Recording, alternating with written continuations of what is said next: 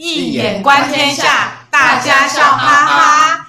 呃，各位听众朋友们，大家好，欢迎来到一眼观天下的节目。我是主持人小蜜蜂，在场的还有我们的学员少霞，嗨，大家好；Cherry，大家好；还有我们的老师张医生老师，大家好。好，我们这一期的主题呢是心理学，那由我小蜜蜂来为大家主持。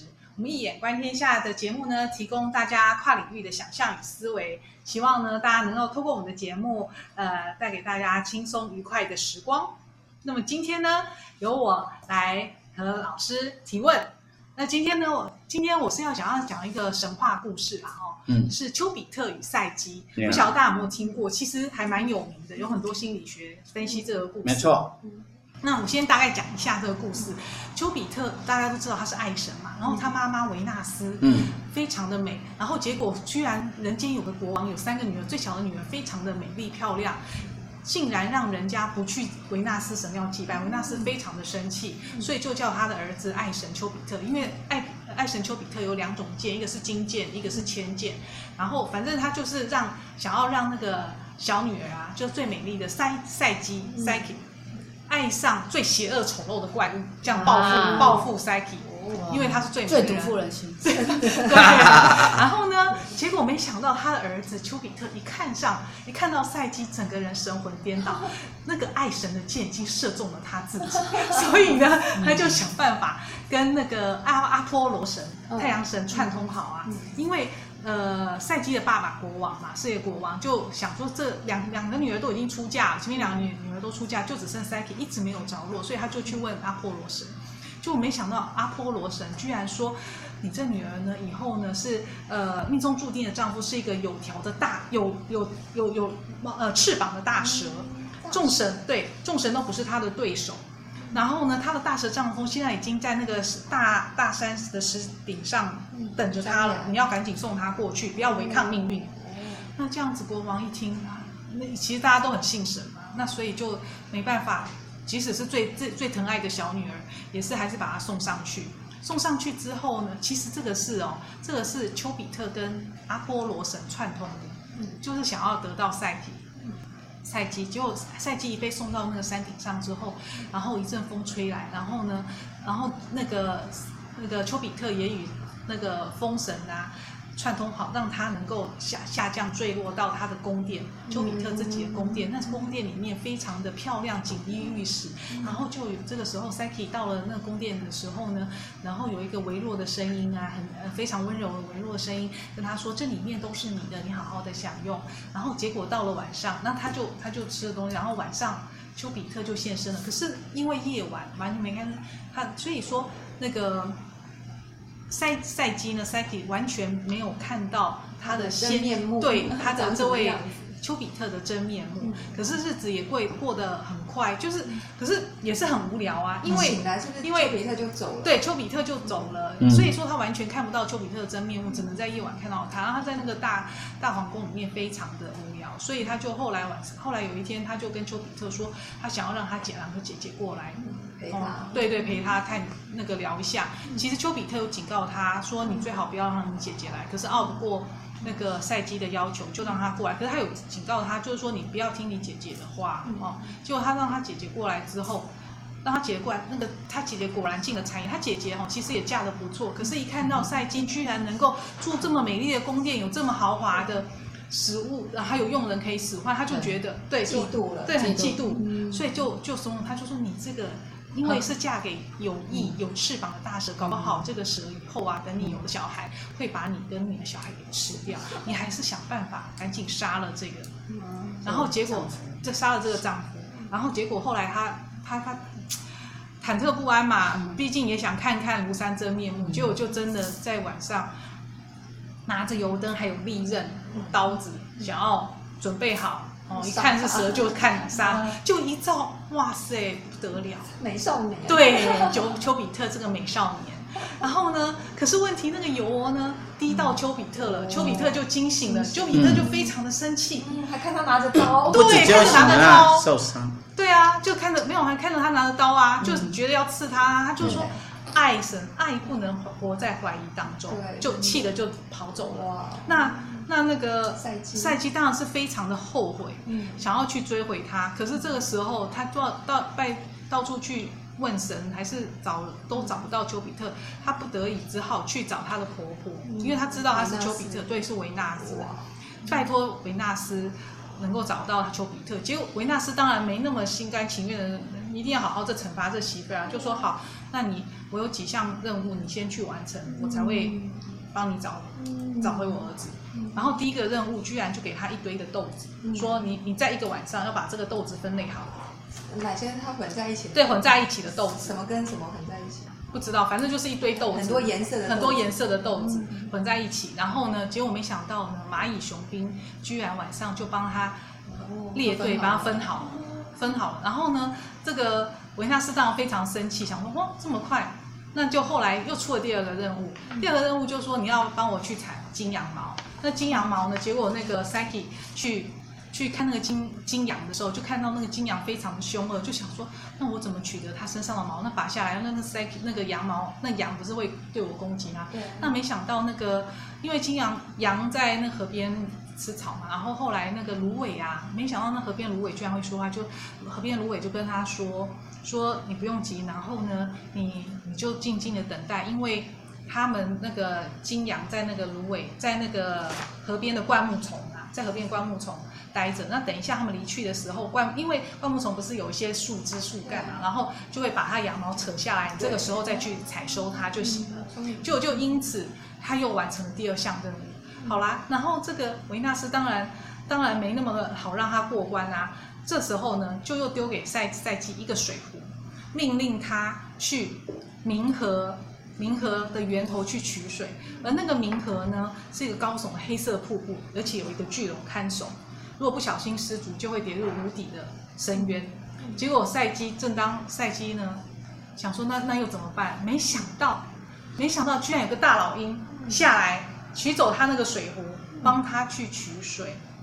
就这样子完成任务，我觉得赛姬真的超幸运的。为什么都有这些来帮助他？对，各种的动物来帮助他。对，然后啊，结果那个那个他那个婆婆维纳斯当然还是不满意啊，她就说她根本就其实她根本就没有想要原谅赛姬，所以就叫他去冥府找冥后波瑟芬妮要青对要青春灵药，对要青春灵药，永远的青春美丽，对。然后呢，然后往这个冥府的路程困难重重，不过赛姬还是取得了，取得了这个青春灵药。可是她也很好奇，因为想说她也是女人嘛，她也想青春。嗯、没想到一把那盒子一打开，嗯、没想到那盒子居然是个睡魔，嗯、然后就一打开就就睡着了，就睡着了。哦、睡睡觉可以美容。对对对对对对对对，原来睡觉可以美容就是这么来的。然后呢，然后那个。这个时候其实已经过了好好一阵子了。那丘比特其实是很爱赛姬的，他其实他这个时候也也也也，就是说愿意原谅赛姬，然后看到赛姬呃睡对睡睡着了，嗯、所以呢他就他就那个他就帮助了帮助了赛姬把他眼皮抹下来，就是赛姬就活过来了。可是赛姬是个凡人啊，嗯、所以说丘比特还去拜托他的阿公。宙斯，哦、嗯，赐他能够对，然后让那个赛基能够成为神仙，嗯、这样子两个人就身份匹配，可以双双成双成对，Happy Ending，嗯、这就是这整个故事的，嗯、这整个故事的那个。完整的一个，对对对对，从此过得幸福。难得看到神话故事啊！不过这神话故事也蛮不错，是 Happy Ending。可是我就想说，诶，我们呢，那个赛姬啊，在这里面其实有很多角色。我想就是有好几个问题想要问老师啊，就是说第一个，诶，好像是兄妹和兄弟之妹姐妹之间怎么会就这么嫉妒心这么强啊？对，他的姐妹嗯怎么这么坏？好，其实她自己姐妹也嫁的不错，对对，所以这这个问题，这个问题是谈的是你要看从什么角度去解了。如果你从这个荣格心理学角度去解的话，那其实呃呃，故事里面的 Psyche 她的那些姐妹们，她们呃，然后在那边怂恿她去测试自己的丈夫，去查清他到底是不是妖怪，其实内心充满了嫉妒。其实这是呃所表现出来说。所象征的意涵，就是其实，呃，赛季的姐妹们就是她的 shadow 人格暗影，哦，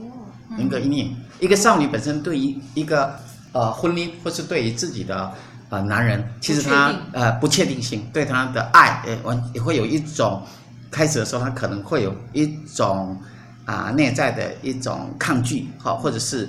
啊，怀疑或是不确定性，这些呃代表这个东西，所以它所呈现的事实上，其实就是他自己的想法。从荣格心理学或弗洛伊德心理学，其实你把它当作像一场梦一样。那我们在梦中呢，事实上所有的其每每一个人物都会是自己的人格的一种投射投影，啊，这、就是他的 shadow。是属于他的人格暗影。所以神话故事里面这些角色，其实有时候其实是表示是他的阴影，就对。对，是代表着所有，就是所谓的呃荣格所提出来，还有一些人格原型嘛，嗯、是一些 archetype，是一种原型，嗯、也是在一个人的一个进化，人的一个走向。因为这个故事赛姬 psyche，它走向了他的 individuation，嗯，呃，就所谓的自信完成的过程里边，他的。会去面对自己的生命的课题，他以在这个啊、呃、故事里面是以一个原型的方式，就好像在梦境中，我们会以原型的方式呈现。因为文学作品也好，神话也好，其实都是人类的个人的梦，或者是人类的集体的梦境。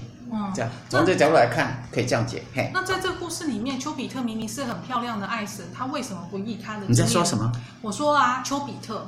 什么叫很漂亮的爱神啊？对呀，他这是很帅啊，很帅的爱神，他为什么不以真面目来来来见赛金？为什么要这样？对啊，考验他对他的爱情的忠贞度只能在晚上。你以为你以为这是那个呃，我们讲那个庄子在那边戏自己的对啊老婆吗？故意装装着考验少侠讲的忠贞吗？对啊，当然也这里比较不像了，这只要是呃代表的是说。有点大男人主义了哈，在某个层次里边，就是女人嘛，女人就是传统的女人，不就是生儿育女就好了吗？其他需要管那么多吗？哦，在某个层次，也就是说，他作为一个神奇，他只希望女人把他当做神奇看待而已。只要晚上服侍好先生就好，哎，做饭就好了，不是要能够，哎哎，要能够呃，就是。是神，一个是没错，没在某个层次有一点点这个味道，也就是一个大男人跟小女人的味道，也就是一个传统的意识啊，在传统人类或者说一个集体意识底下，呃，传统的呃观念里边会认为嘛，男人，男人就是如如果以华人说也是呃重阳嘛哈，抑阴嘛哈，也就是说，那所以他但是以神话来讲的话，他基本上是站在一个神话的角度里边，他是一个神嘛。那你今天是个女人，那你自己所爱的女人，她原先并没有以一个呈现她本身的身份的方式出现，也象征说，其实年轻男女在谈恋爱的时候，有些时候最最重要的是，你有没有去呈现你的真实的自我？如果你还是对自己不能够为你自己所爱的人开显你的真正的自己，其实那正是爱情问题出现的开始。所以在这个地方也因为如此。在这个故事里，我们看得到的是，由于他不想要现真身嘛，对呀、啊，所以造成他的某一种内在自我保护的一个疑惑，疑惑，也就是那些阴影就会出现，因此他才想要去探知，对不对？到底他到底是什么？也就是他的 uncertainty，他对这个爱就有一点点。开始的时候，那你虽然开始有点，刚开始的时候有一个甜蜜期，就好像我们故事里边。哎呀，听到最美的音乐，最好的饮食，不是象征吗？他在宫殿里面，那个赛季都可以得到这些东西，因为那个他养得很好，因为就是 Cupid 他他拍一些拍一些精灵啊，那些天使就是精灵们帮他把这些都安排得很好，就有点也是象征说，那你开始情爱在追对方的时候，给他最美好的小妹，哎，对，送花送礼物，然后给他呃锦衣玉食，哎，就是给他最美好的东西，可是过了这个。哎，那个叫什么？甜蜜期、蜜月期、蜜月期、蜜月期一过以后，哎，两个人就开始有个性上真正哎对撞的时候开始了。这里就是开始了。想要更了解深入，想了解深入的时候，然后就会发现哦，原来两个人的互动关系，他想要去理解这个互动关系实际上是怎么个样子。嗯，这是一个不平等的待遇吗？这是一个上对下吗？那一个爱情应该是对不对？彼此开显是一种。平等的方式来呈现啊，这所以这个地方当然也就是，呃，两个人真正去理解对方的开始，但也是某种层次的呃自我生命的一个成长嘛。开始在不像你原来像天真的一般人天真的爱情对爱情观，以为都是只要对对方好就 OK，可是你没有去思考到的是。两个人的背景或者两个人的身份，两个人对到底是你们的互动关系，实际上是什么？清楚了没有？哎，是这个意思。嗯，因为透过这个过程，真的后来赛季也遇到了很多难关嘛，都是她婆婆给的，因为她想要找丘比特。所以你要去讨论的是，那丘比特，那那个婆婆干嘛要？为什么？对，这这好像很很经典。这比较重要，这是开始。可是婆婆对媳妇不好，这是很经典的故事，不是吗？这有什么特别的？对，呃，那个对我们华人来讲，我们经常讲叫做媳妇熬成婆啊。这第一个媳妇熬成婆，第一个啊，这给媳新媳妇给媳妇下马威，这第一个。第二个就是嫉妒，就是我们少侠刚刚讲的，对，嫉妒把他这样叫怯战纠巢。这儿子是老娘养的，从小拉拔上来，今天哎，对不对？把他养大了，被。被他抢走，啊，这心里不太甘心了啊！在某层次，如果从活力者来讲的话，基本上这种三角纠葛啊，是三角形的符号，正是弗洛伊德心理学在讨论的重点之一。如果从弗洛伊德角度来看，那么当然还可以从另一个角度来看，我的感觉是比较像是一个，诶，其除了有这些刚刚所讲的东西，更重要的应该是维纳斯希望自己的这个。赛姬呢？这个媳妇儿，这个这个儿媳妇，呃儿媳妇不会只是好看而不重要。哦，女人不能光好看呢，要能重用。什么意思呢？要真正能够负起传宗接代、繁衍种族的使命。对于一个心腹来讲，这他的一种期望。这待会我会再更深入讨论。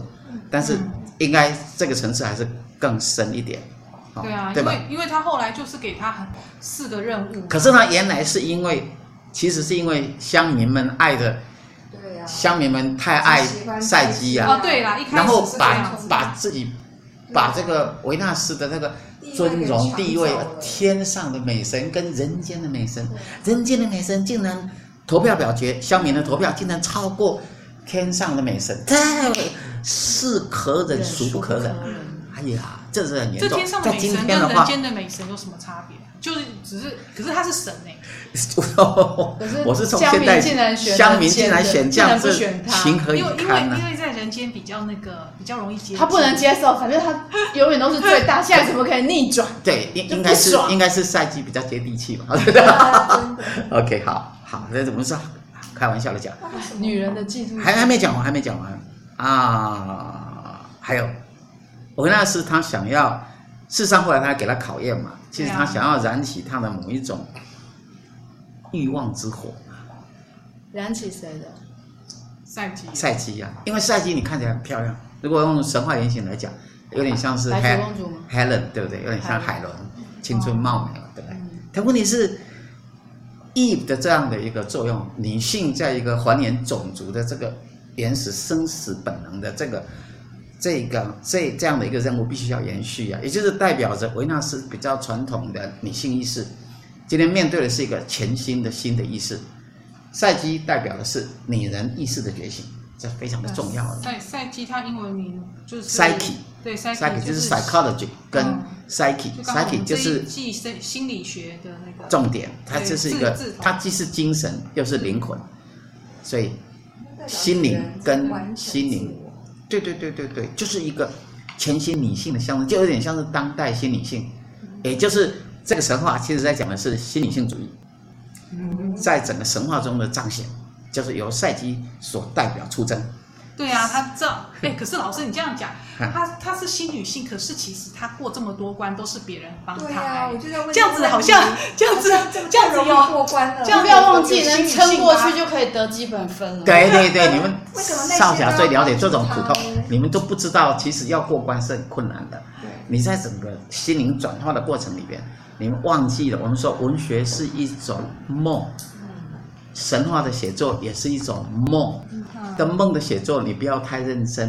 嗯，呃、那个小蜜蜂刚问的是说，那好像都别人来做。对啊，都我告诉你好了，帮他的、啊。你忘了，他其实在整个考验过程，他他可是经历千辛万苦，能不能由别人帮是天意。但你如果不走入地狱，你能过关吗？你如果不去爬上高山，你能取水吗？你愿意去走，去经历这种生命的挑战，你愿意？光你要愿意，那就是很大的勇气啊。至于你能不能成功，不好意思，有些是天命。比如说那个鸟会飞下来，不好意思，那是谁派下来？那是宙斯的，宙斯的那个鹰鸟啊，对，他的他的护他的护法神来帮他，那是是他有这个命，可是你也得愿意去做呀。哎，所以这个既要天命，既要人，也要神啊。你不要说哇，那好像他都没有人命错，他已经用尽的力量，他甚至于没办法完成的时候，他还一度想自杀了，对吧？这没那么简单，这个人间很历尽千辛万苦，人世间也是这样啊，是啊，你也是会遇到帮你的，也是会遇到对啊，一样的意思，这是个象征意思。你也一样会有逆境，有时候有顺境，来帮你的人，你遇到了顺境，你帮了逆境，也挑战。本来人生就是这样，可是光你要走过这一段历程，英雄，你你哎，英痴的历程。那可是一个大学养，所以你必须要是很经得去挑战。那那老师，那那那个四个任务，那里面我比较有兴趣那些那条蛇。哦，这 个蛇呢？又是蛇，又是蛇，在神话里那个蛇。蛇的形象有翅膀，因为他他画他用那个蛇来抓那个 Psyche，对，用蛇来抓 Psyche。但问题是蛇又是象征的是男人的 sexual organ，在某个层次。它既是伊甸园里边使得人辨别诱惑的夏娃的使人啊呃呃不能够停留在伊甸园中而有了生死的这个问题的那那条蛇，我觉得是，而蛇呢又象征一种转化嘛，symbol transformation，对吧？所以这个我觉得非常有意思，也就是在这个故事里边遇到蛇，是代表着你已经遇到了生命的一个。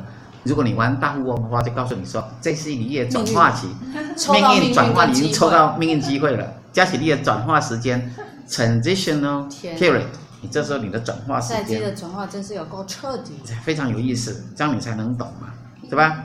你不能光把蛇当做是撒旦呢，嗯，它也是男人的小小可能象征，在某个层次跟这个主题相关，因为赛季就是婆婆希望赛季是能够。懂得男女之道嘛，啊，那能够还原种族。那，那老师，那那个他的四个任务是不是就是维纳斯想办法让他了解男女之道的？你这样讲就太有意思了。好，如果从这个角度来讲的时候，我们可以继续讲，很好。也就是其实他婆婆用了，呃，就是说在这个故事里边，我们一般人只看到了表面上好像这个呃赛姬的婆婆，也就是维纳斯，好像是个恶婆婆，对不对？对。可是大家都没有注意到一点，这个故事里面很奇怪哦。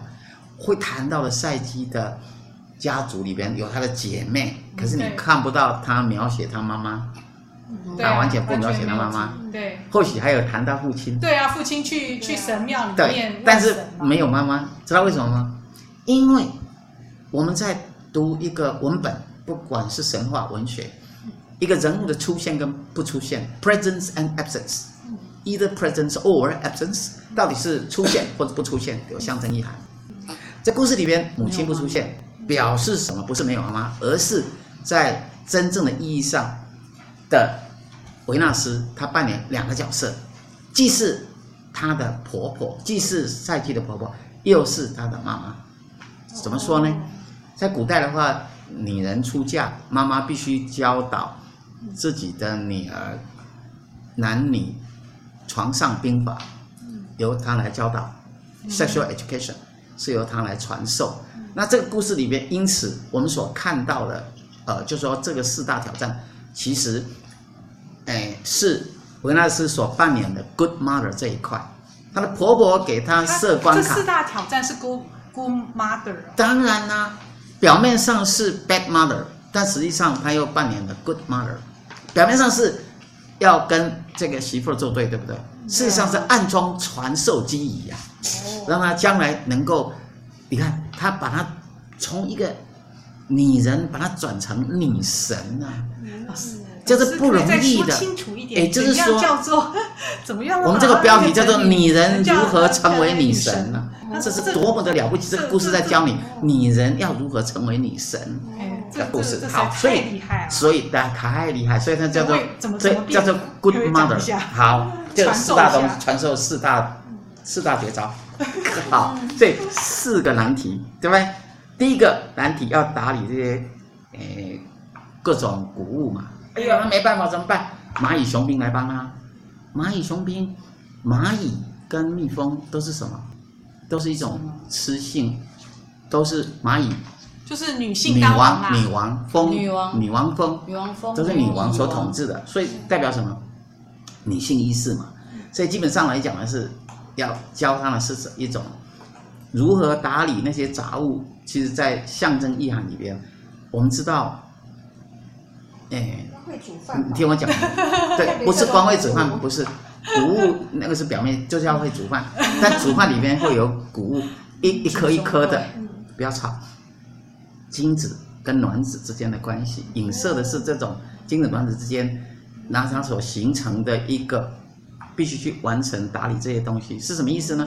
是一个传宗接代、延续香火的任务嘛？因为是种子，种子嘛，打理它的种子嘛，种子你得知道要播种，然后要还原种。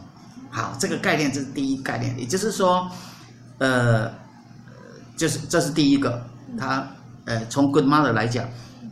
维纳斯如果扮演一个 good mother 的时候，他教导了赛姬的第一个这样的一个，呃，呃，如何还原种姓，如何传宗接代的神圣任务。第一个重点，它背后的意涵、象征意涵其实是这个。哦，我这样解的时候，是我比较不重不用意识潜意识的概念来解，我用的是弗洛伊德有关谈性学三论，在谈有关跟呃 sex 相关的这个议题上来思考象征意涵。这样，嗯，好，那第二第二个难题，那第二个难题是，你看啊，必须把那个拔金羊毛，那个金羊毛，那个那个，我们知道那个金羊毛很难摄取嘛，哈，在神话其他故事里也有啊，知道吗？那 Paris，呃，不是，不是 Paris，金羊毛怎么是 Paris？我我忘了，米蒂亚，米蒂亚里边就有，好好，米蒂亚，米蒂亚的故事里边，那个 Jason，对 Jason 才对。Jason 那个拔金羊，金羊金羊那个那个羊啊是很凶恶，代表阳刚暴力之气，知道吗？所以他，你你要怎么拿到呢？呃呃，芦苇是教他嘛，芦苇是代表很柔弱，对不对？教他说你要去等到那个睡午觉以后，那个金也那个羊群钻到灌木林呐、啊，然后留下来的金羊毛你就可以拿走，这是象征什么？象征某个层次里面教他教导维纳斯对他的教导。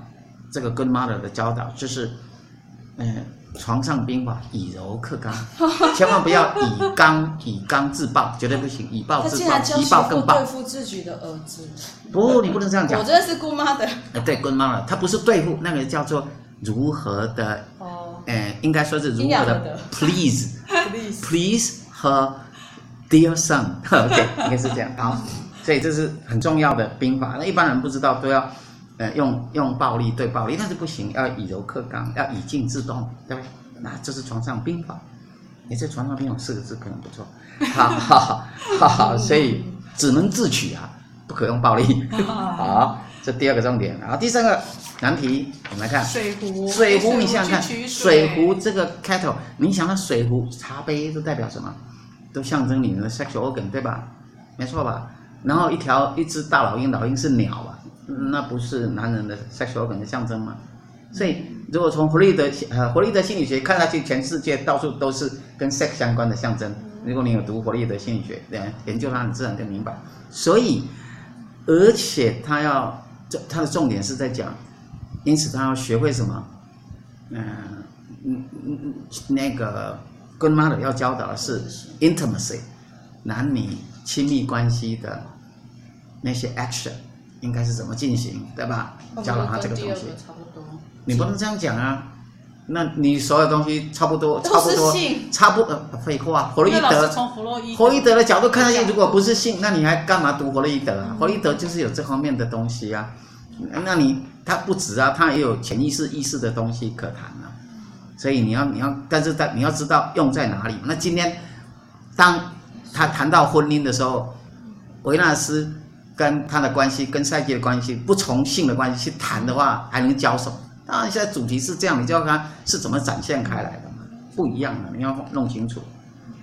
好，那第四个难题是什么？到去冥府，到冥府去，冥后，后要青春灵药。对对对，青春灵药要干嘛？知道吗？对啊，为什么要进入冥界？进入冥界的话，经过生死的关卡。生死关卡，不管怎么样，也就是无论如何，他要教他的是，嗯，维纳斯要教自己的媳妇儿赛姬的，就是不管怎么样，不计生死，也一定要讨好自己的儿子。因为你为一职业，no，你为业绩者荣，所以你看，对，两两件事要讨好自己的丈夫，博得他的欢心嘛。因为一个女人如果不懂得让自己丈夫得到欢心，你就没有完成自己的天命。真正的一个女人应该有这个特色。第一，第二点，还要，哎，穿越鬼门关才去生小孩。其实生小孩是要穿越鬼门关的，所以这是最大难题啊，啊，所以的不得了。哎，因此这是我们要看到这一层次，你就会知道我们的表面上看以为是个恶婆婆，其实她是四个字叫用心良苦。我赶快把这个拿给我妈看一下。老师，你一直在说那个维纳斯要教赛姬生小孩，这个我已经听了你讲好几次了。然后呢？就是只会一直好像他很在意他到底。不是你错了，因为我已经讲过了。我已经讲过，因为呢是旧意识跟新意识。那么问题来了，这整个故事啊，其实在谈的是一个整个神话要讲的是如何从旧女性走到新女性，知道吗？传统女性走到新女性，女性的自主。这里面还探索了，当然是如何的，呃，就是说，呃，赛季要走上一个自主的过程，以及还有更重要，哦，我稍微交代一下，他个人的如何从脱离了自己的家庭啊，然后进入一个。嗯，harmony 的状态去找到对的状态嘛，然后去找到自己的自信发展的一个过程，然后还要去解决进入一个新家庭，对吧？一个女性的成长，进入一个新家庭的那种孤寂感之外，还要去解决两性之间的问题，然后从中了解彼此，然后来呃完成也要。这整个家族对他的期待，对不对？来完成他自我的天命。那这个是，这个是只是一个部分而已。可是我们更要重要是看到说，在这个过程里边，我们的丘比特他也是很了不起的。我们一般人都没有注意到这点。丘比特他可以怎么样呢？怎样？他从一个呃顽皮小孩，他在这里变成熟了。何以见得呢？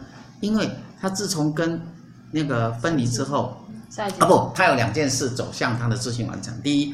他不听自己的妈妈维纳斯对他的交代，哦、对对明明叫他把他给害他，结果他又爱上他，对，结果自己结果他爱上他自己，对，这个是第一个他的自信完成第一过程的一个叫做背叛自己的母亲的意志，抗逆自己的父母。第二个，第二个怎样呢？第二个就是他母亲明明是要给他为难他，可到时候去不让帮他，不止这样，他终于从一个只接受关爱到。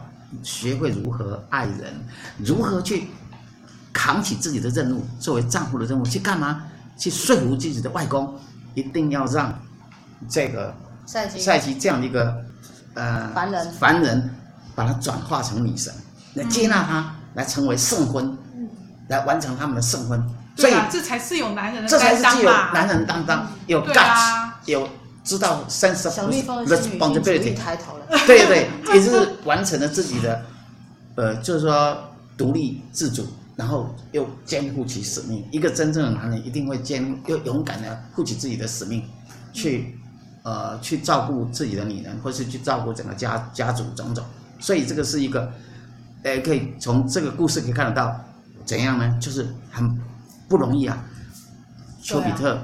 这个小顽童对，终于长大了，这是难得的 happy ending。对，这叫做我，我觉得会有 happy ending 的原因是应该他们两个男女主角好像都有自我的一个完成，自我生命的完成，所以这是不但是一个 happy ending，而且是前所未有的 happy ending。为什么？